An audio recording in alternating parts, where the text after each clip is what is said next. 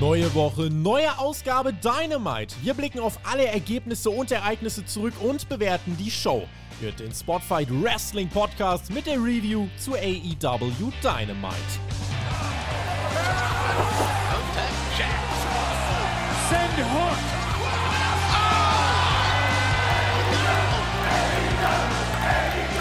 AEW ist fulminant gestartet ins Wrestling-Jahr 2023, in dem bisher wenig über Wrestling gesprochen wird. Äh, dafür viel über Börsen und Verkäufe. Wir schaffen Ablenkung und sprechen über einen bombastischen Auftakt von AEW ins neue Jahr, beziehungsweise schon die zweite, wahrscheinlich bombastische Weekly. Fragezeichen. Die Card war auf jeden Fall sehr vielversprechend. Ich bin Tobi, ihr hört seht den Spotfight Wrestling Podcast mit der Review zu AEW Dynamite aus dem Kia Forum in LA. Wer mich dieses Jahr das erste Mal hört, frohes Neues. Ähm, ansonsten die Hauptkampfausgabe vom Sonntag und natürlich auch die Breaking News Ausgabe vom Mittwochabend lege ich euch ans Herz. Da geht es um alles, was sonst noch in der Welt abgeht. Tja, nicht nach Saudi-Arabien geht der Flo, der ist nämlich heute hier geblieben. WWE wollte er, glaube ich, auch nicht kaufen. Äh, deswegen, du, du, du hast dich jetzt hier in Team AEW verankert, das freut mich sehr. Ich begrüße dich und wünsche dir einen fantastischen Donnerstagabend. Einen, einen wunderschönen Donnerstagabend, lieber Tobi und äh, liebe ZuhörerInnen. Ja, Home Sweet Home, AEW.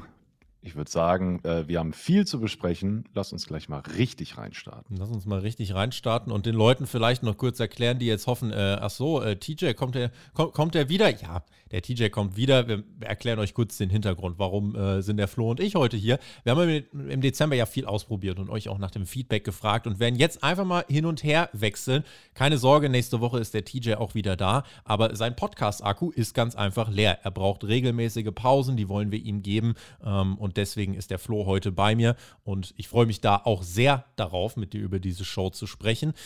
Worauf ich mich auch sehr freue, das ist unser Community-Treffen am 1. Oh, Februarwochenende ja. in Fulda. Dafür kann sich jetzt jeder anmelden, egal ob Supporter oder nicht. Auf www.spotfight.de gibt es alle Infos und wir versprechen euch ein cooles Programm, tolles Essen, tolle Menschen. Äh, also lasst uns die letzten Plätze doch einfach füllen. Meldet euch an, schaut vorbei. Da könnt ihr den Flo kennenlernen persönlich, mich kennenlernen persönlich, den TJ kennenlernen persönlich. Hallo, wie gut ist es denn bitte? Und auch der Rest des Teams wird natürlich vor Ort sein. Also das lohnt sich und wir würden uns sehr freuen, wenn ihr in Fulda Fulda mit am Start wärt, www.spotfight.de. Da gibt es dann alle Informationen. Das wird besonders. Flo, Besonders war auch diese AEW-Show. Nach einer guten Vorwoche inklusive neuem Design sind wir jetzt im Kia Forum in LA mit großer Karte und einem großen Fragezeichen. Das Geheimnis lüften wir im Laufe der Review. Und ob die Karte wirklich so abgerissen hat, wie sie auf dem Papier aussah, das wollen wir jetzt ähm, natürlich einmal checken. Ihr dürft währenddessen auch wieder Kommentare da lassen, dürft einen Daumen da lassen, da freuen wir uns sehr. Und die erste Sache, Flo, die mir mhm. auffiel, wir waren wie gesagt, in LA. Äh, zum zweiten Mal im Kia Forum letzte Woche ja das Debüt in Seattle. Und wir sind in dem Gebäude wieder gewesen, wo unter anderem auch die MJF Pipe Bomb Promo damals stattgefunden hat. Das war damals fast ausverkauft. Heute waren knapp 9000 Menschen am Start. Wie hat dir die Atmosphäre gefallen? Weil es ist ja, es ist schon ein, ein anderes Gebäude als jetzt einfach nur eine Standardhalle. Ist diese besondere Atmosphäre bei dir ähm, rübergekommen? Auf jeden Fall. Also, ich habe, ähm, mir direkt zu Beginn gedacht: „Okay, jetzt geht's hier geht's hier direkt los.“ Und, äh, ja, die Crowd, die hatte richtig, richtig Bock. Es war gut ausgepegelt. Ähm, man hat wirklich das Gefühl gehabt, ähm, mitzubekommen, was in der Crowd abgeht. Ähm, häufiger kann man ja auch die Chants nicht verstehen. Da kann man dann nur erahnen und wenn man weiß, was die chanten, dann weißt du, was die chanten, aber mhm. manchmal eben auch nicht. So ging es mir letzte Woche ein Stück weit. Äh, diese Woche habe ich alles verstanden und ich habe viel auf die Ohren bekommen. Also die Atmosphäre ist mir auf jeden Fall aufgefallen und was mir aufgefallen ist, nicht nur neue Stage, nicht nur tolle neue Farben, auch hier in unserer Video-Review, die ihr auf YouTube sehen könnt, sondern wir haben auch neue Absperrungen bekommen, Tobi. So sieht das aus und neue Ringschürzen. Also nach der letzten Woche, wo das ja noch im alten Design gehalten war, hat man das jetzt auch in das neue Farbschema übertragen. Ich finde es cool. Ich sage es euch, wie es ist. Ich habe ja bei äh, Hauptkampf unter anderem letzte Woche am Sonntag schon über das neue Design, den neuen Look gesprochen. Kurzfassung, ich finde es gut. Und auch, dass man das jetzt am Ring noch angepasst hat, das ist harmonischer. Ich bin da ein Fan davon und finde, dass da gerade die ganze Produktion von profitiert, dass die Stars von profitieren. Es wirkt größer, es wirkt mainstreamiger und ich glaube, da sind wirklich, also es sind neun Monate Überlegung in das neue Design geflossen und alles, was ihr da jetzt seht, ist wohl und von langer Hand geplant und überlegt und äh, ich bin bisher sehr zufrieden damit. Knapp 9000 Menschen waren hier in der Arena. Übrigens der stärkste Walk-up der AEW-Geschichte. Also noch nie zuvor haben sich so viele Menschen Tickets noch an der Abendkasse gekauft, wie jetzt hier für diese Show. Das ist an sich erstmal ein gutes Zeichen und wir gingen rein mit Action, selbstverständlich bei dieser Card, mit dem seit Wochen aufgebauten Rematch vom Hangman Adam Page und John Moxley. Die beiden clashten letztes Jahr, als Mox Champion war. Der Hangman wurde ausgenockt, war länger abwesend, kehrte dann zurück und wollte eine Revanche nach seiner Kopfverletzung. Und hier waren wir dann. Und im Match ist Moxley genau das, was er am Mikrofon beschreibt. Rücksichtslos auf die 12 und wenn er ihn nochmal ausnockt, dann ist das halt so. Hangman versuchte die Physis mitzugehen und es gab, das fand ich sehr schön, relativ früh schon einen detaillierten Callback an äh, oder einen, Flashback an diesen Spot, der den Hangman damals ausgeschaltet hatte. Und er hat hier exakt denselben Bump in exakt demselben Winkel, in exakt derselben Ecke genommen, aber diesmal hat er ausgekickt. Das war äh, auch für das Storytelling ganz schön und danach wurde es ja zu so einer Art ja, Lariat Mania, kann man sagen. Die Intensität kam die bei dir auch an? Ja, das war sofort die Spannung war wirklich zum Greifen zwischen den beiden, ne? Also, das das, äh, war schon wirklich eine ganz, ganz besondere Stimmung. Es die die Pace war nicht besonders hoch.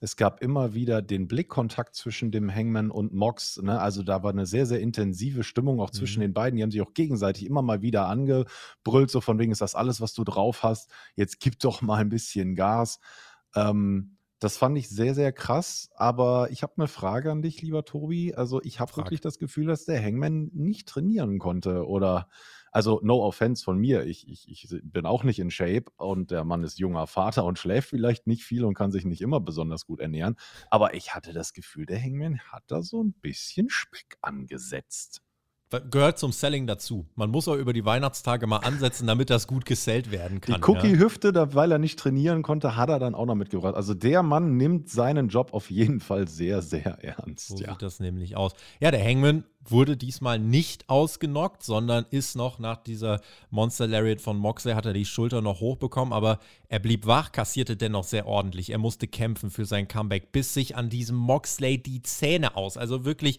sehr physisch insgesamt. This is awesome Chance nach knapp 10 Minuten. In einem kurzen Moment der um äh, Unsichtigkeit äh, schluckt der Hangman den Death Rider. Eins, zwei, Kickout. Mox juckt das nicht. Der macht weiter. Bulldog Choke. Einige im Publikum buhen Moxley sogar aus. Die wollen den Hangman kämpfen und siegen sehen. Die wollen, dass diese Revanche glückt. Und dabei sah es lange für den Hangman da gar nicht mehr so gut aus. Gibt einen Deadlift Piledriver von Mox. Hangman wird ja gerade noch so äh, ja noch aktiv, indem er am Boden landet.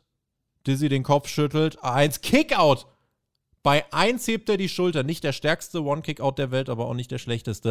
Und sie machten weiter. Mox schluckt selbst einen Piledriver, zeigt, bevor er zu Boden geht, mit letzter Kraft einen Curbstorm. Sie stehen langsam wieder auf. Hangman kassiert harte Headbutts. Das Slugfest geht weiter. Crowd jubelt. Und der Hangman beendet dann einen Exchange mit einer Lariat. Wie sollte es auch anders sein in diesem Match? Und dem Buckshot. Und der Hangman Adam Page pinnt John Moxley clean in the middle of the ring 1, 2, 3 und besiegt ihn ich fand ein wirklich starker Opener, schönes Storytelling im Match. Das war great stuff. Das hat mir richtig, richtig gut gefallen. Äh, du hast es gerade schon angesprochen, den Curbstorm von Mox. Äh, vorher gab es ja den Dead Eye von, vom Hangman. Und der war für mich, und auf, also ich dachte so, oh krass, eine große Aktion, ne, Signature Move vom, vom Hangman. Und Mox steht instant auf, zieht sich am Seil hoch, hm. torkelt zum Hangman rüber und verpasst ihm den Curbstone. Und ich dachte so, war das jetzt wirklich gewollt, Mox, dass du das Ding so nose hältst? Aber die, die Kommentatoren am äh, Pult sehr, sehr gut gecovert. So, ja, da konnte man sehen, wie Mox gegangen ist. Das war komplett im Autopilot und, und da, da wusste, war er schon gar nicht mehr Herr seiner Sinne. Mhm. Ähm, und Herr seiner Sinne sollte ja Mox am Ende des Matches auch nicht mehr so wirklich gewesen sein. Tobi, was war da denn los? Richtig, denn nach dem Match sehen wir dann noch John Moxley, der irgendwie wieder zu Boden geht nach dieser Niederlage und von Ärzten behandelt wird. Er ist nicht komplett ausgenockt, er ist noch ansprechbar, er ist noch wach, aber John Moxley ist jetzt auch vom Hangman dann mal richtig, richtig zu Boden gebracht worden und äh, war ganz schön dizzy danach. Man teaste also auch, dass er eine Gehirnerschütterung davon getragen haben könnte und dass die beiden einfach physisch komplett über übers Limit gehen. Das passt zur Storyline, das passt zum Stil des Matches. Beide generell, das waren hier die Workhorses. Das war Lariat Mania. Der Hangman gleicht quasi aus, holt das 1-1 in dieser Serie. Mox mit seiner erst dritten völlig cleanen Niederlage in Singles-Matches bei AEW. Ich glaube, Lance Archer und CM Punk müssen die beiden davor gewesen sein, die ihn clean besiegt haben. Ich glaube, Lance Archer war dieses ähm, Texas Deathmatch. Das war nicht mal eine mhm. clean Pin-Victory, sondern da war es dieser, äh, der Ten-Count vom Referee. Also das zeigt einfach, wie protected John Moxley ist, wie geschützt er ist und dass ein Sieg gegen ihn was bedeutet. Jetzt stehen sie 1 zu 1 und es wird daraus äh, eigentlich zwingend ein drittes Match hervorgehen müssen. Man wird jetzt wieder ein bisschen Zeit füllen können mit dem Storytelling. Jetzt muss Mox sich wieder recovern und dann muss es ein drittes Match geben. Und ich bin dafür, dass das Match auch irgendeine Stipulation bekommt, weil ey, warum noch, warum, warum nur ein Singles-Match? So, die haben sich jetzt so bewusstlos geboxt, mehr oder weniger. Deswegen kann da auch, äh, finde ich, nochmal eine ganze Menge mehr kommen. Und wir haben nach der Werbung, also na, nachdem das Match vorbei ist, geht es in die Werbung. Wir gehen nochmal zu den Kommentatoren und sehr geil fand ich dann, wie Tess nochmal analysiert. Ey, die haben so viele Shots sich auf den Kopf gehauen, diese Headbutts und hat nochmal analysiert, wie das Match gelaufen ist und äh, haben nochmal gute Besserung an die Beteiligten gewünscht. Schönes Aftermath. Jetzt brauchen die beiden, wie gesagt, ein drittes Match mit Stipulation. Dann bin ich glücklich. Dieser Start in diese Show, Flo, hat mir sehr gut gefallen. Super Beginn. Also direkt die Crowd reingeholt, in, nicht nur in die Halle, sondern wirklich quasi in, in den Ring. Die, die, ich habe es ja gesagt, die Spannung war wirklich äh, fast greifbar. Die Intensität war da. Ähm, gutes Storytelling auch im Match direkt. Man wusste, wo man dran war. Ich fand den Opener sehr, sehr, sehr gut. Und ähm, wenn wir jetzt mal den Schritt aus dem K-Fape zurück machen, äh, John Moxley äh, wird jetzt hoffentlich auch mal ein paar Wochen Urlaub bekommen ähm, wo er vielleicht einfach nur mal eine, eine Videopromo einschickt oder sowas und äh, sich auch ein bisschen recovern kann. Und er hat ja, du hast es eben gesagt, Workhorse-mäßig äh, war er da in dem Match unterwegs und das war ja auch im Prinzip sein gesamtes letztes Jahr. Deswegen ähm, würde ich es ihm gönnen, dass er mal ein paar Days off kriegt und äh, dann, warum denn nicht bis Revolution und dann das große, große Match ja. um mit einer fetten Stipulation und dann aber richtig und dann Sehen wir mal, wer overgeht. Wenn Gate. Moxley gehen sollte für ein paar Wochen, wüsste ich direkt jemanden, der seine Sendezeit füllen könnte. Tony Schiavone steht im Ring und sagt: Ich freue mich sehr auf meinen nächsten Gast. Und es ertönt die Musik von Adam Cole. Baby. Baby. Adam Cole kommt zu sehr starken Reaktionen heraus. Nach Monaten der Abstinenz kehrt er zurück. Die Crowd, also AEW generell, gerade auf einem Run, was die Crowds angeht, es ist phänomenal. Ja. Und Tony Giovanni war noch gar nicht mehr im Ring. Adam Cole kommt dann an.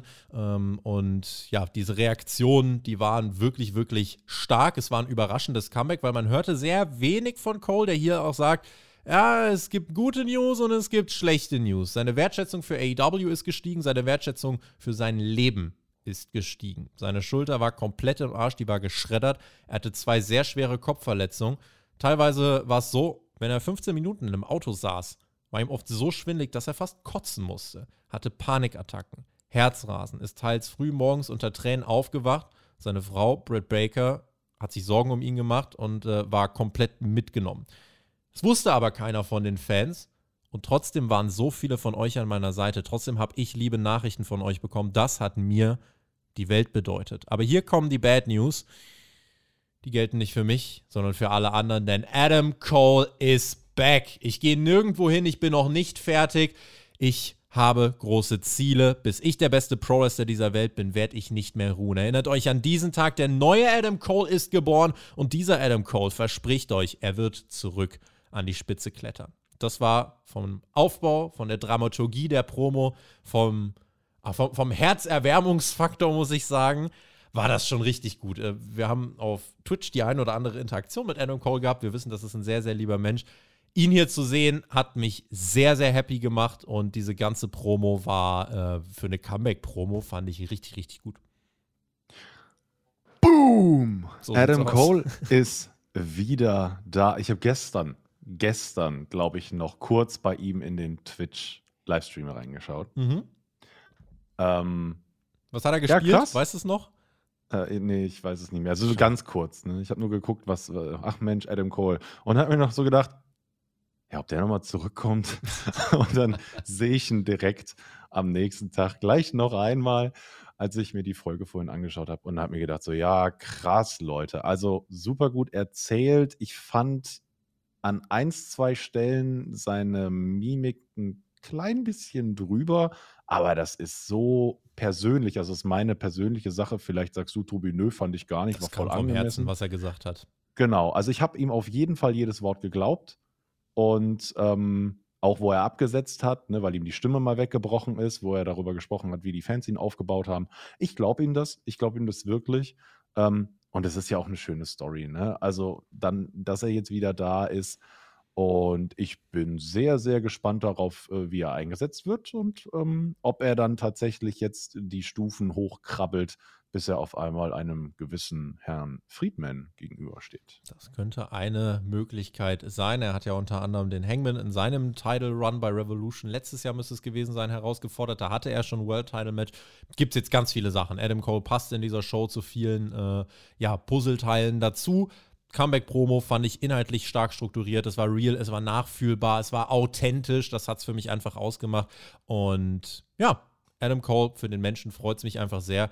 Das ist definitiv keine Verschlechterung fürs AEW-Roster, Nee. äh, so jemanden zurückzuhaben. Er wirft jetzt einmal mehr die Frage auf, wo soll er jetzt gerade noch reinpassen? So viele Stars, die du gerade versuchst zu pushen. Und jetzt kommt natürlich noch jemand wie Adam Cole zurück.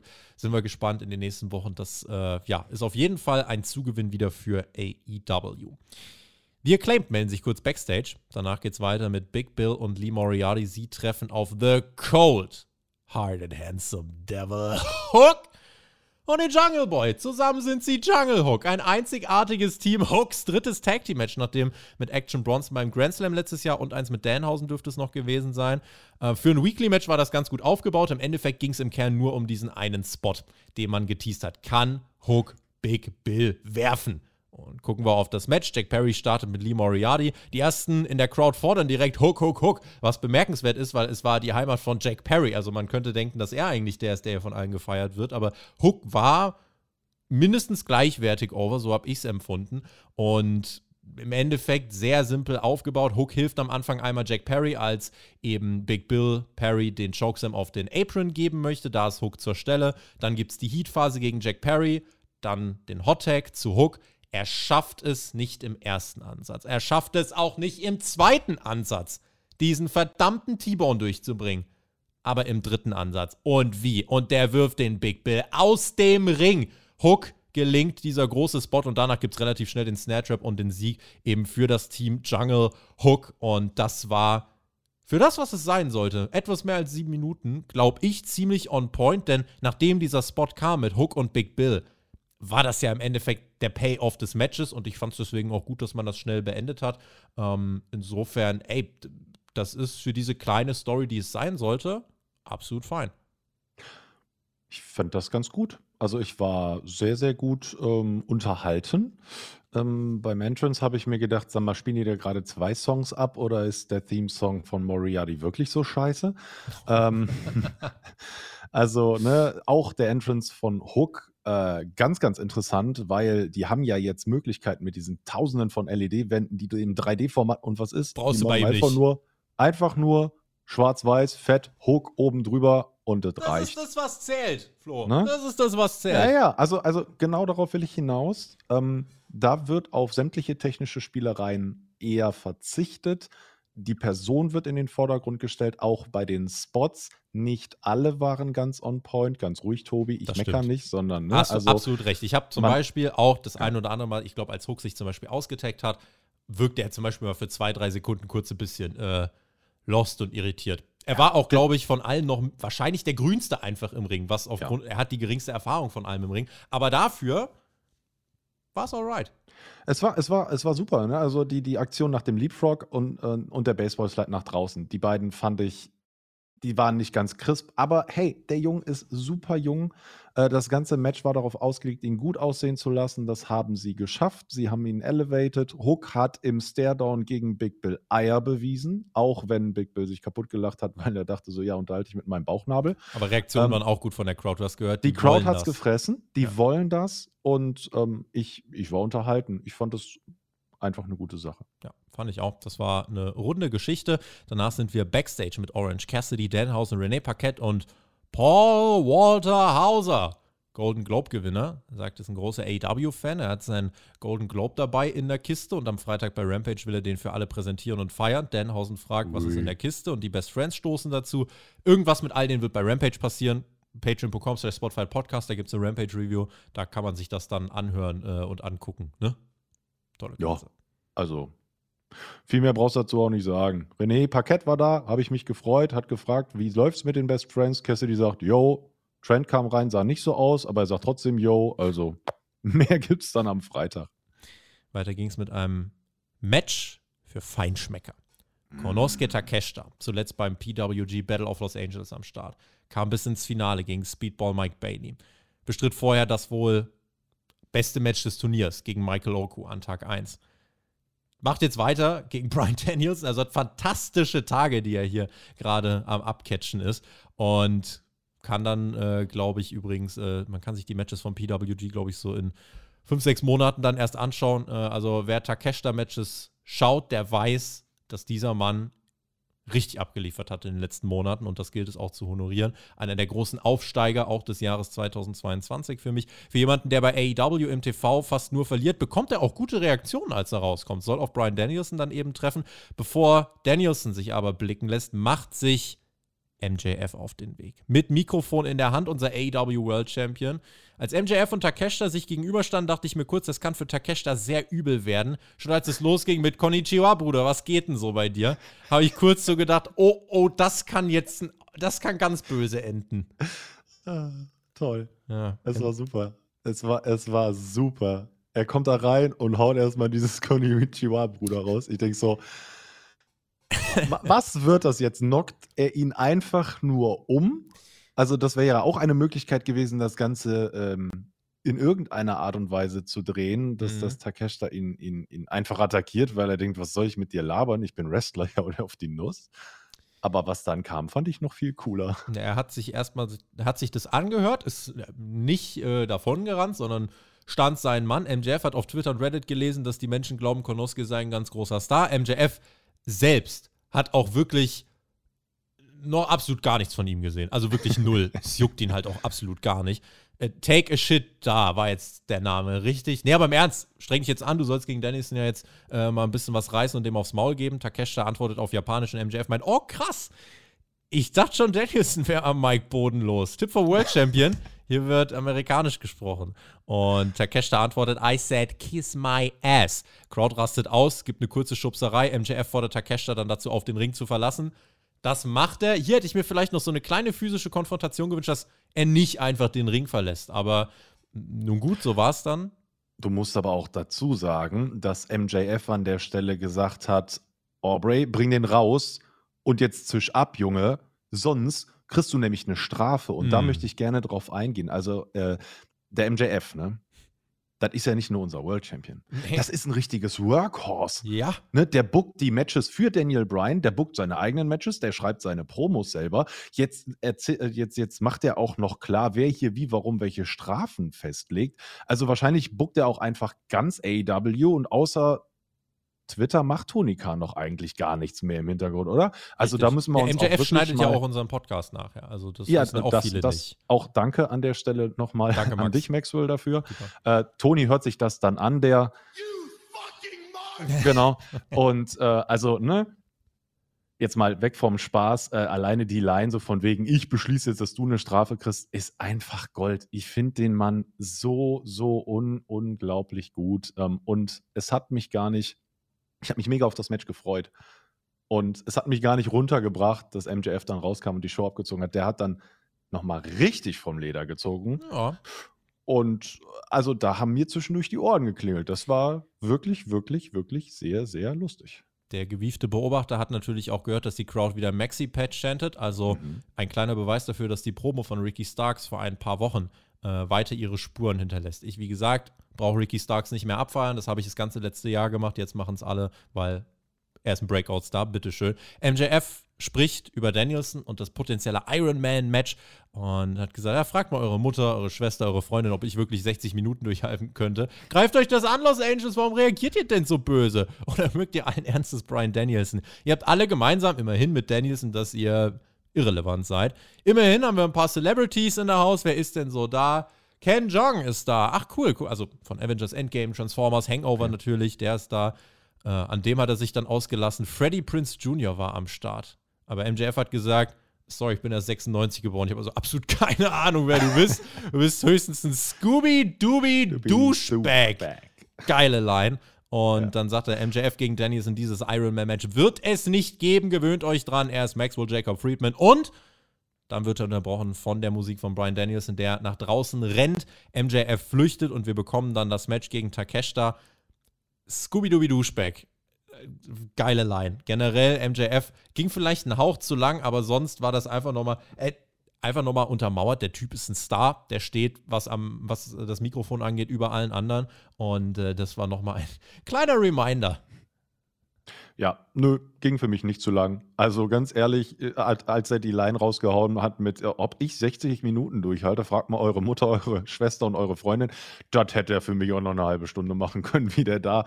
Also wirklich, mit einem Seziermesser die, die, die Crowd zerlegt hat ähm, und auch einfach immer wieder ins Boot geholt hat. Und eine Sache möchte ich noch äh, sagen. Du hast es ganz am Anfang von der MJF-Promo ähm, äh, gesagt, dass MJF darauf hingewiesen hat, dass Takeshita ein richtig guter Wrestler ist. Er hat ihn geschickt overgebracht. Das ist das, was der TJ auch vor äh, in, den, in den letzten Reviews gesagt hat. Er hat ihn nicht begraben, sondern er hat ihn elevated. Er hat ihn ins Rampenlicht gestellt. Er, ja. Natürlich hat er ihn beleidigt aber er hat ihn erwähnt, er hat ihn scheinen lassen. Und das äh, ist genau das, was Tash, äh, Takeshita braucht. Äh, Im Ring braucht, da, da, muss keiner nachfragen, ob der gut ist. Ähm, ich hoffe, also ich fand jetzt das Englisch von ihm nicht, da sind wir viel Schlimmeres gewöhnt von äh, japanischen WrestlerInnen, äh, teilweise auch.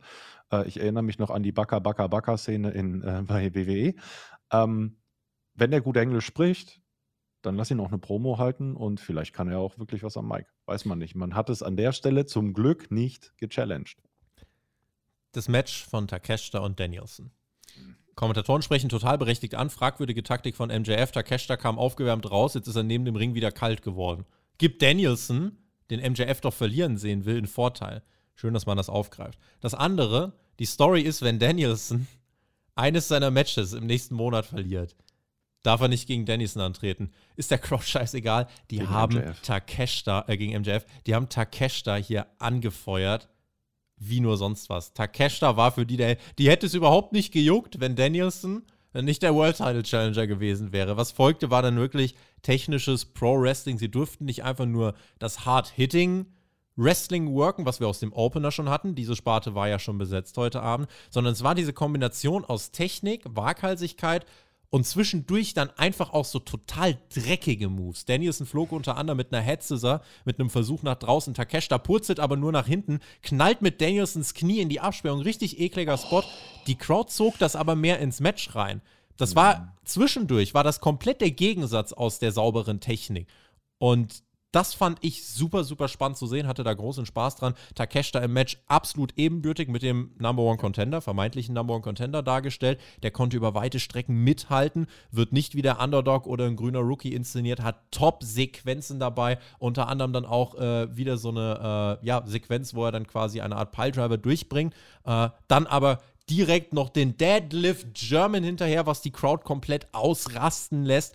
Ja. Und er bekam enge Nearfalls, die Crowd stand, war elektrisiert und feierte dieses Match ab. This is awesome Chance, viele Kontersequenzen. Danielson, Busaiko nie ebenfalls nur zum Nearfall und in die Standing Ovations, in den tosenden Applaus hinein. Danielson mit einer Art Border City Stretch. Babyfaces geben bei AW nicht auf, deswegen werden sie bewusstlos. Takeshita wird bewusstlos.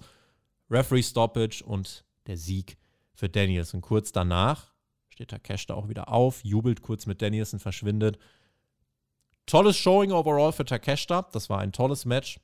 Ab jetzt darf unser Freund aus Japan auch langsam mal dann Matches gewinnen. Aber hier war eigentlich alles so, wie es war, perfekt, fand ich. Auch, dass die Sachen nicht perfekt waren, hat hier perfekt reingepasst. Und die Tatsache, dass jetzt gerade im Hintergrund schon mit Don Callis Sachen gefilmt werden, mit Takeshita, ähm, zeigt ja, da wird gerade eine potenzielle Storyline auch mit Beteiligung von Kenny Omega vielleicht in Position gebracht. Ähm, man plant mit Takeshita Großes, das sind die Gerüchte. Was soll ich euch noch sagen? Herausragendes Match. Und im Ring kann Takeshita diesen Hype, der um ihn aufkommt, absolut rechtfertigen. 100 Prozent. Ähm, alles, äh, was du sagst, äh, kann ich da nur vollstens unterstützen. Ich habe das Match gesehen, ich habe das Match sehr, sehr, sehr genossen. Gute, na, fast 15 Minuten haben wir gekriegt. Ähm, schöne Tempowechsel äh, drinne gehabt. Immer wieder auch Spots, wo sie sich gegenseitig anfeuern, hochhypen. Ich fand, es war ein sehr, sehr respektvolles Miteinander. Ja, Mhm. die Moves waren hart. Ja, die Moves waren teilweise, das hat so geklatscht teilweise. Sowohl die Schläge mit dem Ellenbogen oder auch den Chop auf die Brust, die Kicks von äh, äh, Brian Danielson. Mhm. Lecco mio, der hat da wirklich durchgezogen. Aber man merkte den ganzen Kampf über, das ist respektvoll und sie arbeiten miteinander. Was jetzt, also sie kämpfen gegeneinander, aber nie böse. Und das fand ich, ähm, das fand ich einfach eindrucksvoll. Äh, und die Crowd konnte sich halt auch einfach nicht entscheiden. Und ich glaube, die haben sich einfach irgendwann nur entschieden, wir feiern jetzt einfach alles, scheißegal, wer gewinnt. Also, ne, wirklich, du hast es gesagt, ob, ob jetzt äh, Danielson gewinnt oder Takeshita. Ich hatte auch das Gefühl, eher Takeshita, aber Fight Forever und äh, This is Awesome war denen sicher. Und also, das war ein ganz, ganz großes Match. Hat mir sehr, sehr viel Freude gemacht. Ich bin gespannt, was man mit Takeshita vorhat. Und äh, ja, die nächste Herausforderung für Danielson steht ja schon ins Haus. Sie heißt nicht Juice Robinson, der stand auch nicht ins Haus, sondern Backstage bei Renee Paquette und äh, war wieder kurz so ein Moment, wo ich dachte, ach so, den gibt's ja auch noch. Ja, Mensch, du brauchst gefühlt 10 TV-Shows, um alles stark einzusetzen, die es bei AW verdient. Hen Robinson fordert Darby Allen Freitag bei Rampage um den TNT-Titel heraus. Wir wünschen gutes Gelingen. Da macht weiter Tony Storm. Sie tritt an der Seite von Saraya an, um auf Britt Baker und Jamie Hater zu treffen. Die Storyline, die man irgendwie vorantrieb, auch jetzt in der Road 2 Ausgabe wieder auf YouTube, ist, es ist die Story mehr oder weniger gerade der Outsider, Tony Storm, Saraya, gegen die AEW Originals, Baker und Hater. Was mich verwirrt, ist, dass es im Ring überhaupt nicht so geworkt wird, weil da sollen wieder Saraya und Tony Storm die Faces sein und Britt Baker und Jamie Hater die Heels, obwohl das eigentlich nicht zur Storyline passt. Und zu diesem Match ranken sich so viele Gerüchte herum. Ein Monat vorher gab es die Ankündigung dieses Matches, inklusive Mystery Partner.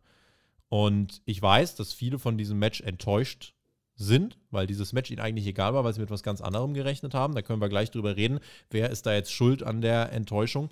Ähm, die lauteste Reaktion von den vier Damen bekam erstmal von denen, die jetzt gerade genannt worden sind, die auch erstmal angetreten sind. Die lautesten Reaktionen davon bekam unser Women's World Champion Jamie Hater. Äh, so, Flo, gehört sich das ja auch. Absolut. Äh, ich muss sagen, ich habe mir auch die Entrances ganz genau angeguckt. Tony Storm kam zuerst raus. Ähm, zu ganz gewohnter ähm, Akustik, also ihr, ihr, ihr Song war derselbe und auch die, die, die Videos. Es wirkte jetzt nicht besonders, muss ich ehrlich gestehen. Blieb auch weit oben auf der äh, äh, Ramp stehen, wartete auf Saraya, die zu ihrem, ich mag den Theme-Song sehr, Mhm. ähm, rauskam. Habe ich mich gefreut, aber auch da dachte ich, ja, ist ein Entrance, okay, geht mal in den Ring, wir werden kurz gefeiert. Und dann passieren Dinge, Freunde. Ich kann das gar nicht in Worte fassen, was das für ein Schwarz-Weiß-Kontrast war. Also, da war alles bunt, auch bei Tony Storm und, und, und bei Saraya. Aber dann kam Britt Baker raus. Du hattest diesen, diesen Titantron mit dem, mit dem AEW-Symbol abgewandelt mit DMD. Wir kennen das alles, aber die ganze Inszenierung, die Kamera zieht auf, die Frau, Feuerwerk. Feuerwerk ohne Ende, die Frau, genau darauf will ich hinaus. Die Frau kommt raus, stellt sich in ihrer Pose hin, DMD, im Takt der Musik. Das sollten Wrestler und Wrestlerinnen können. Und dann zieht die Kamera auf und sie dreht sich perfekt flüssig um, reißt den Arm hoch und genau in dieser tausendstel Sekunde kommt das Feuerwerk. Die Frau, die hat einfach drauf. Also die Show, da habe ich wirklich gedacht so, waren das davor jetzt Jobber-Entrances oder ist die wirklich die Königin des Entrance? Und ich denke so, okay, was passiert jetzt? Geht sie die ganze Rampe runter, die sagt, dann kommt Hater. Genau das gleiche Spiel. Die hat das richtig drauf. Die kommt da raus, auch wenn ich jetzt den Theme-Song nicht so wahnsinnig feiere. Ich fand ihn am Anfang scheiße. Mittlerweile muss ich sagen, höre ich das Ding auch auf Dauerschleife fast. Ich finde das gut, ich finde es gut, aber es ist nicht meine Musikrichtung. Sagen wir es so. Es ist nicht meine gewohnte Was Musikrichtung. ist das überhaupt für eine Musikrichtung? Ist Schranz. Nee, keine Ahnung. ähm, nein, das ist ja halt irgendwie EDM, würde ich Elektro, sagen, ja. im weitesten Sinne. Ne? Also ich bin ja eher auf der äh, etwas äh, gitarrenlastigeren äh, Front unterwegs und auch gerne mal metalig, genau. Also deswegen bin ich da Theme-Song technisch eher bei Soraya. Aber das war ein himmelweiter Unterschied und ich rede gerade nur über den Entrance und habe gedacht, Alter, die zwei Damen, die zuerst reingekommen sind, ja, okay, die sind nett, ich mag die auch, toll, aber Baker und Hater, anderes Level, Champions League. Machen wir jetzt keinen Hehl daraus, der Name Mercedes Monet schwebte über diesem Match wie ein Damoklesschwert. Das machte ja. es den Damen im Ring nicht leichter. Woran hat man es am meisten gemerkt? Vor allem daran, dass die Reaktion, je länger das Match ging, umso mehr blieben die Reaktionen aus. Denn ich hatte das Gefühl, dass den Leuten in der Halle, ja, das Match ist da, aber die wollten Mercedes Monet. Die Leute wollten Mercedes Monet. Wir können gleich darüber sprechen, warum sie das erwartet haben, wer daran schuld ist, dass sie das erwartet haben. Und es war Sarayas zweites Match bei AEW. Tag Team Match passt ihr grundsätzlich erstmal besser, denke ich, als ein Singles Match. Am Anfang muss ich sagen, fand ich sie auch gut im Ring. Am Anfang, finde ich, hat sie eine Intensität rübergebracht. Die Moves wirkten gut, schlüssig immer wenn sie so ein bisschen nicht weiter wusste, ist leider so ein bisschen irgendwie gerade fast schon ein Meme-Potenzial, schreit sie ja, this is my house. Also, und zum Ende des Matches hat sie das auch gemacht und da wirkt es wie ein verzweifelter Schrei nach Aufmerksamkeit, mhm. weil da kam die Reaktion nicht mehr. Denn was sich im Laufe des Matches gezeigt hat, und das ist bei AW fatal, die AW-Fans sind so ein krass hohes Level an Pro-Wrestling gewohnt. Und auch die Frauen gehen mittlerweile immer öfter auf dieses tolle Niveau. Das hängt vor allem auch äh, mit einer ähm, Jamie Hater zusammen, die bisher wirklich einen Run hat, der auch von starkem Wrestling geprägt ist. Und da hat ja. sich eben in diesem direkten Vergleich im Laufe des Matches gezeigt, Saraya ist nicht ganz auf diesem Level. Saraya war damals zu ihrer Zeit, wo sie äh, viel in England gecatcht hat, zur WWE kam, da war sie vielen voraus, den Divas, mhm. die da eben äh, bei WWE waren. Es ist eine komplett andere Lage jetzt. Das Wrestling hat sich verändert und auch die Frauen bei AEW, die jetzt im Rampenlicht stehen, ähm, die können richtig was. Und Saraya, man muss sehr viel wirklich um die Schwächen herumarbeiten und ich finde, das hat man zum Anfang besser geschafft als zum Ende, denn zum Ende fiel dieses Match so ein bisschen auseinander. Nicht, weil es wrestlerisch komplette Grütze war, aber Reaktionen blieben aus und du hattest nicht das Gefühl, das, was im Ring passiert, bedeutet gerade was und das ist immer nicht gut. Es ging dann knapp zwölf Minuten. Ähm, Britt Baker und Jamie Hater waren die, die die besten Reaktionen im Match hier bekamen, immer noch. Ähm, aber das war egal. Also auch die Aktion war dann weitestgehend egal. Das Wichtige war am Ende nochmal, Hikaru Shida kam heraus, wirft einen Kendo-Stick in den Ring, will den vermeintlich zu den Babyfaces, also zu den Outsidern werfen, zu Tony Storm und Saraya. Britt Baker greift ihn aber, schlägt zu, es gibt den Hater-Rate von Hater und sie pinnt dann eben, äh, oder sie holt sich dann eben den Pin an Tony Storm und es gibt den Sieg. Und danach wird die Rampage-Card eingeblendet eine, wir sehen vorher noch Hikaru Shida, die sich denkt, was habe ich denn angerichtet? Und that's it. Ich, hab's, ich hab's nicht verstanden. Es kann an mir liegen. Ähm, aber ich hab's nicht verstanden. Ich habe die Story nicht verstanden, die das Match mir erzählen wollte. Ähm, äh, es gab ein paar Aktionen, wo du, wo du jetzt über Soraya gesprochen hast, äh, will ich gar nicht rausstellen, das war nicht crisp und dies war es nicht. Ich hatte immer noch das Gefühl, dass Baker und Hater sie nicht richtig anfassen wollen. Ähm, dass sie immer noch ein bisschen vorsichtig mit ihr hantieren. Ähm, was ja auch durchaus vielleicht sogar angebracht ist aus medizinischer Sicht, weiß ich nicht, können wir nicht wissen, äh, ist Spekulatius. Aber was ich weiß, ist, dass wenn man in eine Picture-in-Picture-Werbung geht, dass man dann natürlich äh, äh, seine, seine ZuschauerInnen fesseln möchte. Und ich glaube, deswegen hat man eine Hikaru Shida genau in dem Moment mit einem Kendo-Stick bewaffnet die Rante, Rampe runterschleichen lassen. Ne, sie treppte die Rante runter und türte gegen die Bums. Nee, genau nicht. Das passierte gar nichts. Die stand da einfach nur. Die hat einmal Saraya aufgeholfen. Ist gespawnt einfach. Ja, nee, sie, sie ist rausgelaufen mit einem komplett ausdruckslosen Gesicht. Es war in dem Moment überhaupt nicht klar, was macht sie jetzt. Was macht sie jetzt? Ist sie jetzt noch in der falschen der Welt gespawnt? Vielleicht wollte sie da gar nicht sein. Ha, meinst du, die wollte vielleicht, weiß ich nicht. Egal. Ähm, also wirklich, die, die, ähm, ich wusste nicht, was macht sie jetzt mit dem Kendo-Stick. Macht sie überhaupt was mit dem Kendo-Stick? Bleibt sie nur da stehen? Guckt sie sich das an? Hatten wir ja jetzt auch schon häufiger bei AEW, ne? bei, bei dem Cargill-Match, das Red Velvet da irgendwie, weiß ich nicht, zehn Minuten und eine Picture-in-Picture-Werbung auch da Rampe, Rampe stehen bleibt. Nein, mhm. die läuft runter und ich denke, okay, was passiert jetzt? Und wir sehen es gar nicht. Also erst wird uns gezeigt, da passiert was Wichtiges und dann sehen wir erstmal Hikaru Shida nicht. Und dann macht die da den Paul Heyman mit dem Kendo-Stick, der damals den, den, ähm, den äh, Gürtel zwischen Lesnar und, und äh, den, den Roman Reigns geworfen hat. Und die macht genau das gleiche. Die wirft den Kendo-Stick mittig zwischen die zwei Kontrahenten. Äh, und, und dann hast du gesagt, ja, nach dem Match äh, steht Hikaru Shida da, was habe ich gemacht? Und da habe ich drauf gewartet, jetzt erzählt mir endlich, was die Story ist. Und es passierte nichts. Also ich Rein- hatte rein so Alexa rein von dem-. Rein von dem, was in der Story erzählt wird, musst du ja eigentlich überlegen, ist Hikaru Shida nicht, müsste sie nicht eigentlich der Argumentation von Hater und Baker mehr verfallen, weil das sind die AEW Originals und sollte Hater nicht auch die AEW Originals gegen die Outsider unterstützen? Also könnte man überlegen, ob da jetzt nicht der Heel-Turn hier vielleicht auch eine Möglichkeit gewesen wäre, weil so war es ja wirklich auf, auf eine, eine ganz krumme Art und Weise erzählt, weil jetzt ist so, sie wollte den Faces eigentlich den Stock zuwerfen. Wäre es nicht, Ja. hätte es nicht mehr Impact gehabt, wenn sie sich in den Ring stellt. Es sieht so aus, als würde sie den Face, äh, als würde sie Storm und Saraya helfen und auf einmal turnt sie gegen sie. Wäre zumindest noch ein größerer Oh-Moment gewesen als dieses, was wir hier bekommen haben, weil das war am Ende für ich, ja, saß Und du hättest es retten können. Selbst wenn der Move mit dem Kendo-Stick so läuft, wie er jetzt läuft. Ich werfe den genau in die Mitte und dann passiert das, was passiert ist. Mhm. Und es ist vollkommen okay, dass sie erstmal dasteht und nicht glauben kann, was da gerade passiert ist, zumindest wie sie das ja erzählen.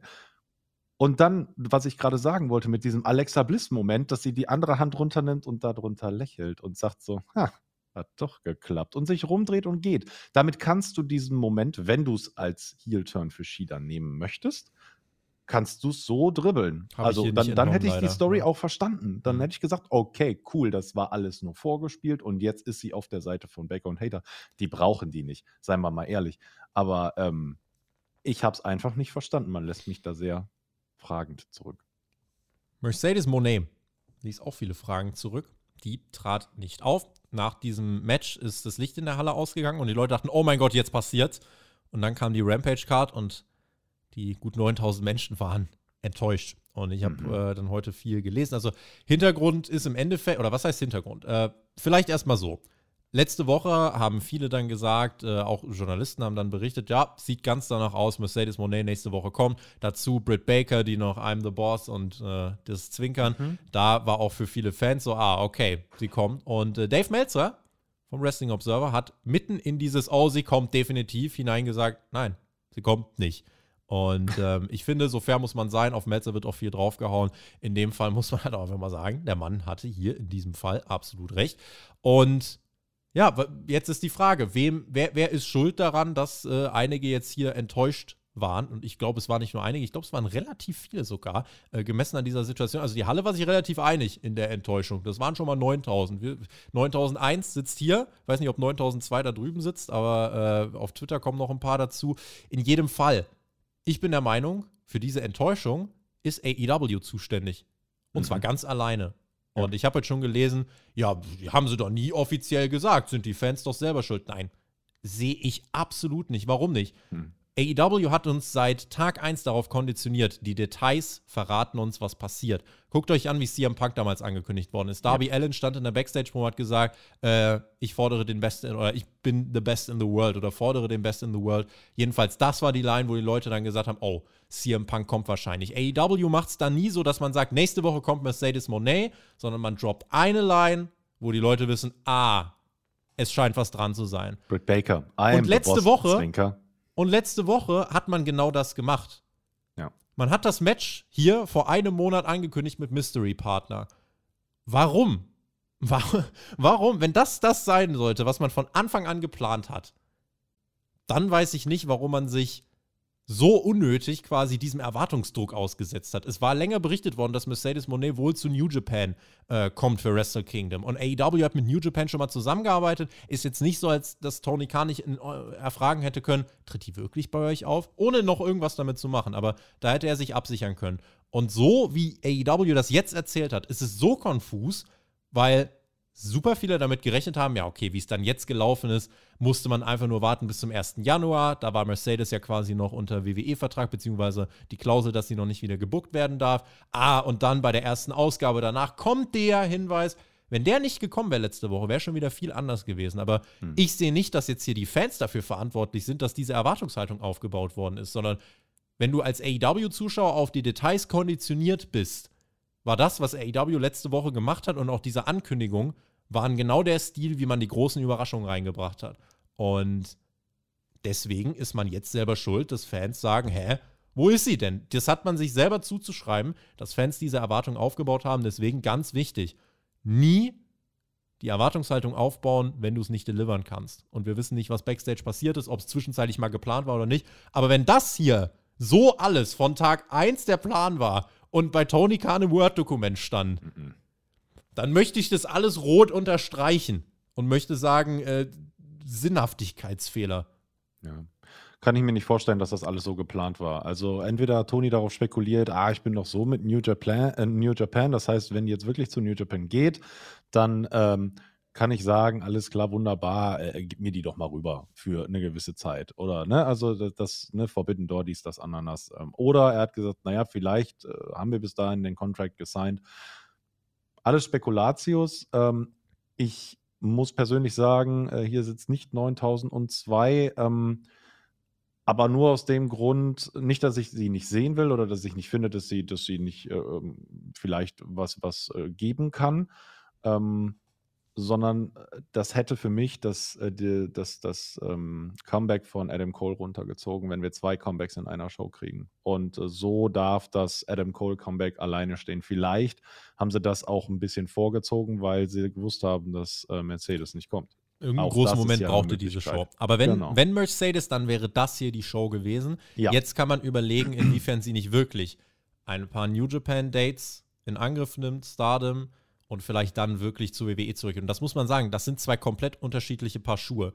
WWE-Vertrag nicht verlängern, einige New Japan Dates worken und dann zurückkehren, ist was anderes, als zu einem mehrjährigen AEW-Vertrag zu committen. Und das ist der wichtige Unterschied. Und Stand jetzt sieht es so aus, ähm, sieht es so aus, als dass eben Sascha Banks bzw. Mercedes Monet nicht bei AEW unter Vertrag steht. Übrigens, äh, Steven Mühlhausen, der auch bestätigt hat, Saudi-Arabien hat WWE gekauft, war der, der letzte Woche gesagt hat, Sascha Banks hat bei AEW unterschrieben, waren zwei nicht so glorreiche Wochen für ihn. Liebe, liebe ZuhörerInnen, Zuhörer, ZuschauerInnen, äh, Falls ihr mal eine Bachelorarbeit oder irgendwas schreiben müsst, ne, checkt eure Quellen und dann lernt das anständig und dann hm. nutzt das doch vielleicht einfach auch mal auf Twitter.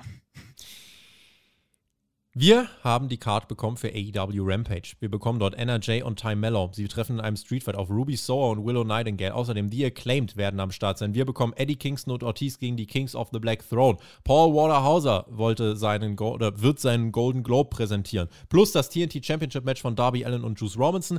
Und das war alles sehr abgefuckt. Excalibur verhaspelte den Rundown, redet einfach weiter, als plötzlich ein Videoeinspieler kommt, wo auf einmal Eddie Kingston Ortiz noch ein paar Spannungen zeigen, als es um das Thema Vertrauen geht. Ein sehr wilder Rundown, bei dem nicht so viel in der Präsentation gestimmt hat. Und ein kurzer Gedanke noch: äh, Darby Allen fände ich mit Storyline cooler als Matches aneinander zu reihen, aber was nicht ist, kann ja noch werden. Ja, äh, Open Challenge Darby Allen. Mal gucken, wo man ihn dann jetzt Vielleicht muss man noch einen anderen Gegner freimachen, den man vorgesehen hat und der dann irgendwie ums Eck kommt. Vielleicht hat das auch äh, eine Bewandtnis, dass äh, er jetzt nochmal ein Match workt und es greift jemand ein, möglicherweise, äh, um dann eine Storyline zu haben. Vielleicht, ähm, ich denke, das äh, World Title Picture ist jetzt erstmal relativ voll da oben. Vielleicht haben wir ja ein Debüt gesehen. Also wir haben eins gesehen. Ne? Möglichkeiten sind auf jeden Fall mehr als genug da.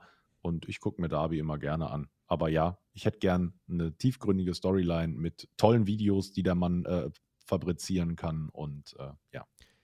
Außerdem Matches haben nächste Woche bei Dynamite äh, Brian Danielson und Bandido und zwar gegeneinander. Das wird der nächste Banger. Also man gibt, also wenn Brian Danielson einfach nur dadurch overkommen würde, dass er phänomenale Wrestling-Matches bestreitet, müsste er in vier Wochen eigentlich der oberste Wrestler dieser Welt sein, weil er wird äh, einfach gegen phänomenale Gegner gestellt und wird tolle Matches auf die Beine stellen.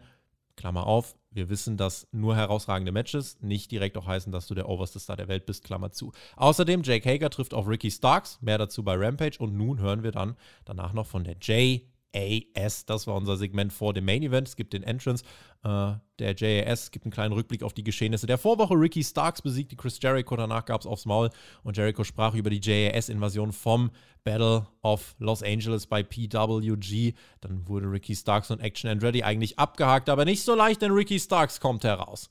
Und der hat Action and Ready dabei, beide mit Mikrofon bewaffnet, hatten was zu sagen. Ricky Starks war over und Ricky meine, ich habe letzte Woche gewonnen und euer Plan, mich auszuschalten, ging offensichtlich nicht auf, denn Stroke Daddy ist still standing. Jericho fühlt sich davon mehr provoziert, dass Andretti immer noch da ist. Andretti kitzelt die JAS, schürt Spannung zwischen Garcia und Guevara, zieht Ty Mello und Sammy durch den Kakao. Danny Garcia antwortet, ich als Veteran, gebe dir mal einen Tipp. Seitdem ich nicht mehr Pro-Wrestler, sondern Sports Entertainer bin, läuft's für mich.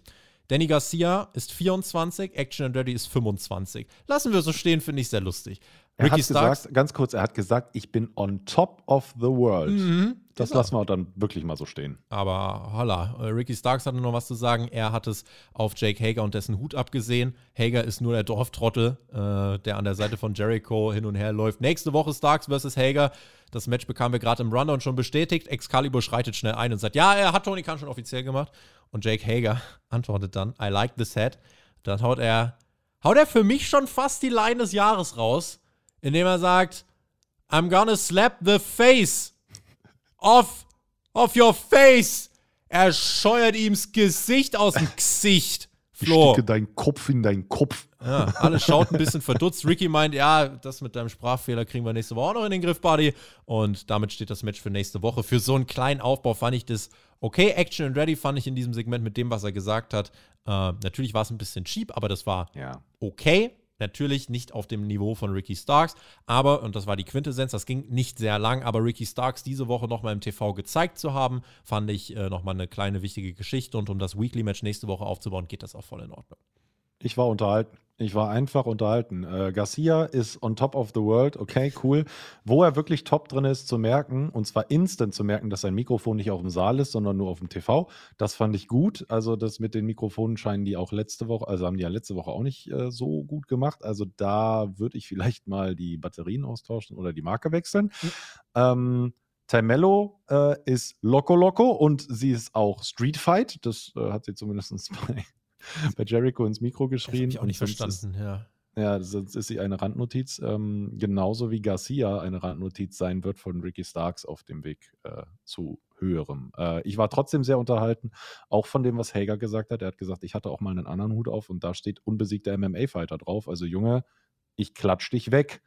Und äh, ja, mhm. da sind wir doch wieder. Ricky Starks gegen einen großen schweren Jung. Richtig. Was ich auch noch sehe, ist vielleicht Garcia gegen Action and Ready und dann natürlich down the road auch das Tag Team Match. Gucke ich mal, äh, in wie, oder gucken wir mal, äh, gucke ich mir auch besonders dann an, wie Action and Ready jetzt äh, da weiter gezeigt wird, denn es ist schon ein mutiges Szenario insgesamt. Wenn Action mhm. and Ready am Ende dieses Szenarios just another guy ist, weil, also ja, dann gab es diese eine sehr unterhaltsame Woche, aber da muss man sich fragen, was wirklich wert, ihn äh, unter Vertrag zu nehmen. Aber es ist ein Projekt von Chris Jericho. Er möchte Ricky Starks overbringen, er möchte Action and Ready overbringen, am besten beide gleich auf einmal.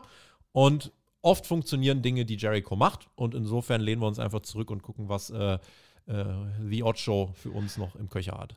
Glaubst du denn, da kommt noch wer dazu? Also 7 gegen 2 ist schon uff würde eigentlich davon absehen, weil es den Fokus von den beiden wegnimmt. Also naja, genau. klar könntest also, du jetzt noch Jungle Hook dazustellen. Aber dann hast du noch mehr Leute. Aber ich möchte, dass der Fokus auf Starks bleibt und mhm. auf Andretti. Ähm, noch mehr Leute rein würde äh, dann ein bisschen dazu führen, dass eben ja das Rampenlicht dann nicht mehr so scharf auf die beiden gerichtet wäre. Ja, gebe ich dir. Bin ich auch mit einverstanden. So. Ladies and Gentlemen. Well, it looked like there's been enough talk. It's time for the main Escalera della Muerte. Seht's einfach als eine Art TLC, aber das war das Finale. The Elite, Death Triangle, Spiel 7, das letzte Mal, dass ein Spiel 7 in dem äh, oder in Los Angeles stattgefunden hat, war, so haben es die Kommentatoren erwähnt, zwischen Lakers und Pistons 1988. Da ging die Post ab und auch hier ging mal mehr als die Post ab. Der Entrance von The Elite auf dieser Stage, dieser Song, diese Crowd, das ist galaktisch. Das ist, das ist so, das ist wie in einem Videospiel. Ja. Alle, eigentlich alles, was ab jetzt kommt, war ein Videospiel. Wenn alles, was ab jetzt passiert ist, in dem neuen AW-Videospiel Fight Forever geht und das nur im Ansatz so cool ist, dann bin ich ein glücklicher Mann. Ich will mhm. die Moves genauso machen, ich will die Entrance genauso haben, dann bin ich, dann bin ich schon happy. Und The Elite mit tollen Reaktionen. Das Death Triangle kommt heraus.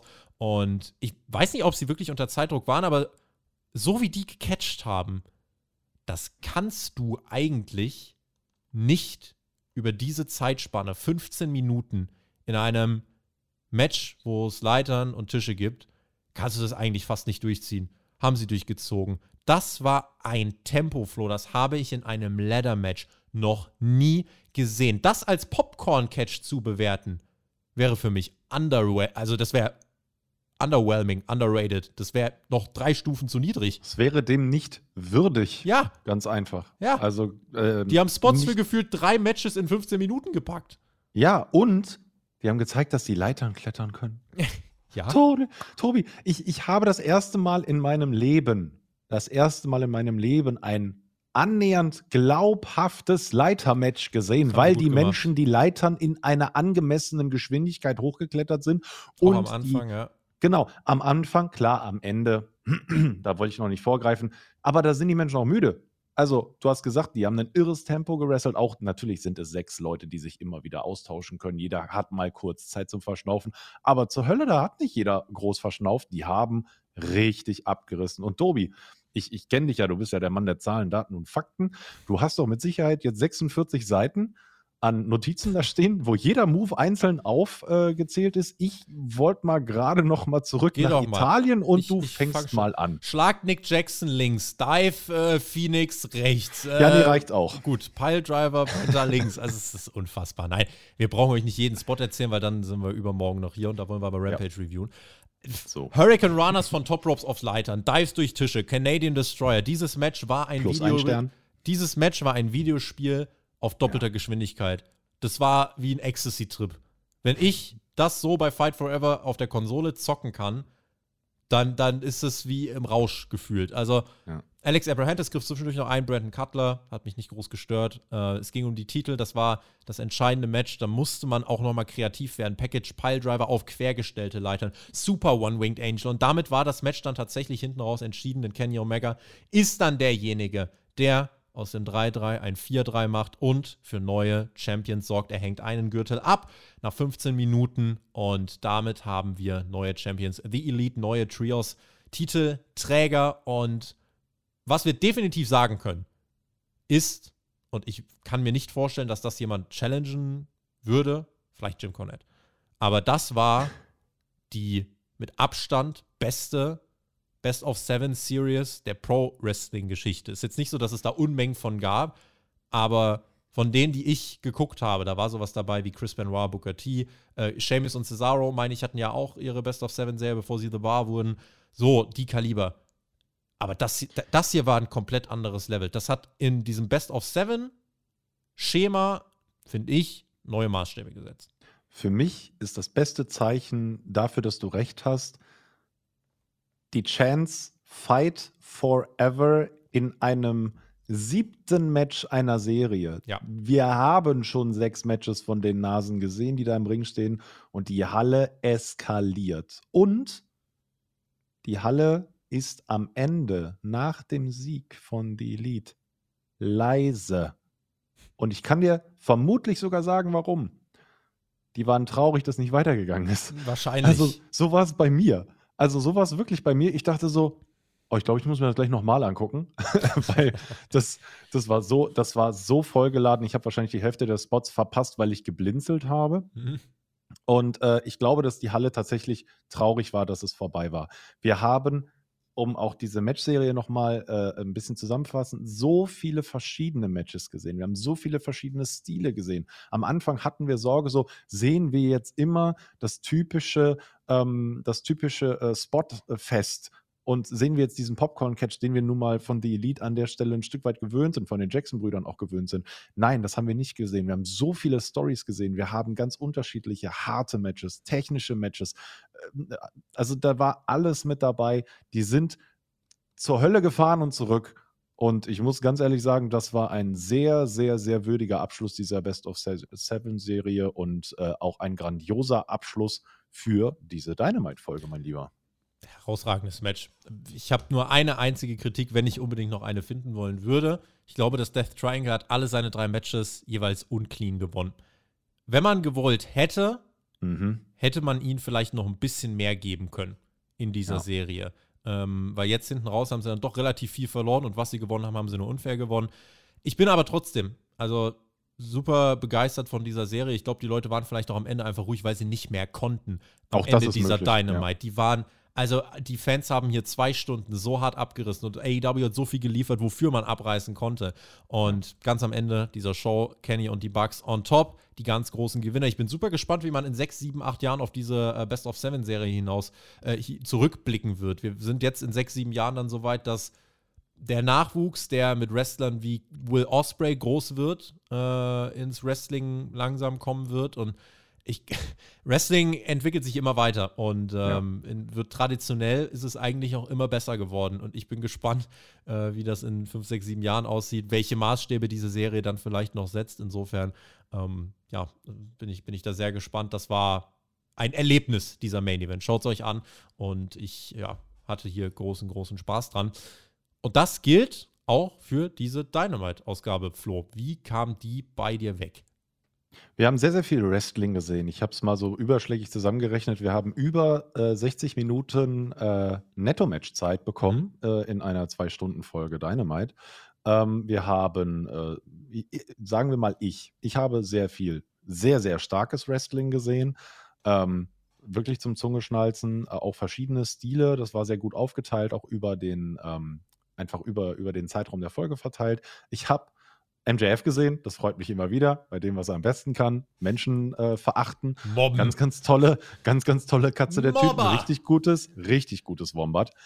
Und ähm, ja, kein, kein Licht ohne Schatten. Ähm, wie gesagt, das Damenmatch hätte für mich ein bisschen crisper sein dürfen.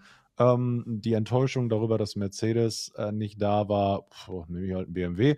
Und äh, wir haben einen Adam Cole Comeback gesehen. Ich muss ehrlich sagen, für mich, äh, du hast es eben, bevor wir äh, angefangen haben aufzunehmen, gesagt, Flo, du kommst hier in eine Dynamite-Zeit rein, wo die sowas von nuts gehen. Ja, ich bin sowas von happy mit dieser Folge. Tobi, wie sieht es da bei dir aus? Äh, bei mir, äh, aber richtig hohe Sternebewertung. Nach einer guten Vorwoche war das die zweite starke Show des Jahres und das war nochmal eine richtig, richtig starke Show. Fangen wir mal so an dann noch. Leider ein bisschen überschattet von der Frage, wo Mercedes? Ja. Wo?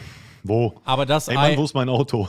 das hat sich AW selber ins Nest gelegt, das Ei. ja. Ähm, so, wertet die Show für einige sicher ab. Für mich steht hier eine kurzweilige und unterhaltsame zweistündige TV-Show, die eigentlich, also pff, dieses Niveau von Unterhaltung über zwei Stunden hochzuhalten, klar, du kannst Sachen noch besser machen, aber wenn, wenn das jede Woche das Niveau ist, dann ist das für mich eine starke Weekly. Das ist das, was eine Weekly äh, er erfüllen soll. Also sie hat Storylines vorangetrieben, sie hat Unterhaltungs- äh, Matches geboten in vielen verschiedenen Facetten, Hardhitting, Technik, dann der Main Event, der einfach ein komplettes, äh, ein kompletter Trip war. Also diese Card wurde gut aufgebaut und sie war eben dann, sie hat ihre hohen Erwartungen gehalten, bis auf Mercedes Monet, aber das ist jetzt ne, Haken dran. Insofern muss ich wirklich sagen, richtig, richtig gut. Die Quoten letzte Woche, wenn wir auf Ratings kurz gucken wollen, die haben ja auch viele enttäuscht. Die meinten, hä, das war so eine starke Show und das war das neue Design und dann gucken da nur irgendwie 860.000 Leute zu.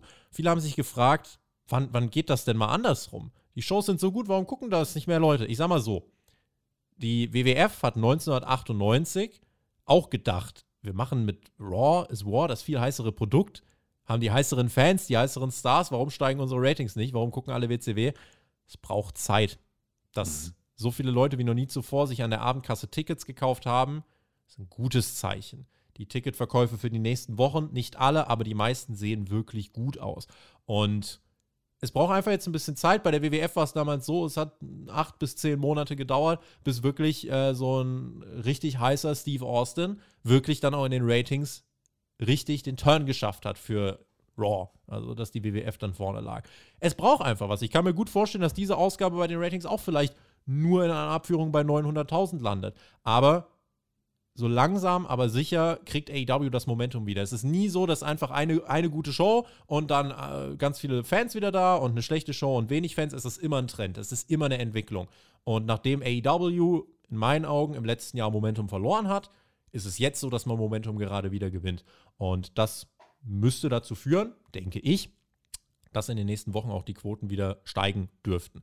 Und das war tolles Wrestling, das war eine unterhaltsame Show. Tolles Wrestling allein, das zeigt die Historie.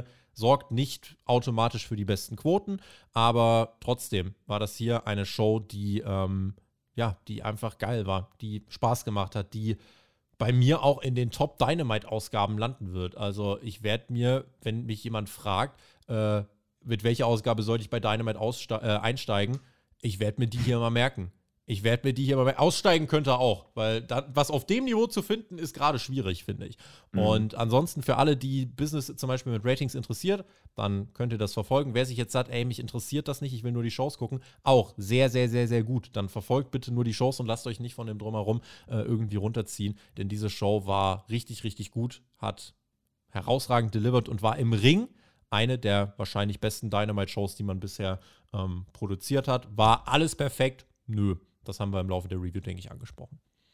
Schaffst du auch einfach nicht. Also über zwei Stunden eine perfekte Welt zu generieren, wo alles einfach perfekt läuft, das wirst du niemals schaffen. Also ich glaube, dass das funktioniert nicht und den Anspruch äh, sollte man haben, wenn man AW ist und äh, ja, man wird halt daran scheitern, aber wir als, als Fans sollten es einfach genießen, was wir da erleben durften.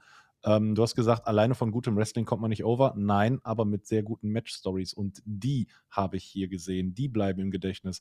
Moves, ähm, vielleicht ganz, ganz krasse Moves. Ne? Wir erinnern uns alle an den Undertaker ne? vom Käfig mit, mit unserem Freund, äh, dem dreigesichtigen Kaktus Jack. Ähm, Dass Sammy Guevara von dem Käfig gestürzt ist, ändert sich aber auch keiner mehr dran bei Blood and Guts. Ja, mhm. also, ne, genau. Also so manche Moves bleiben im Gedächtnis, aber geile Match-Stories, gute Match-Psychologie, die die Story vorantreibt, das schon und das haben wir hier gesehen. Darauf freue ich mich auch weiter, äh, sich das oder mich das, mir das anzuschauen und mit dir, lieber Tobi, schon am Samstag. Das ist gar nicht mehr so lang. Da reden wir schon wieder darüber.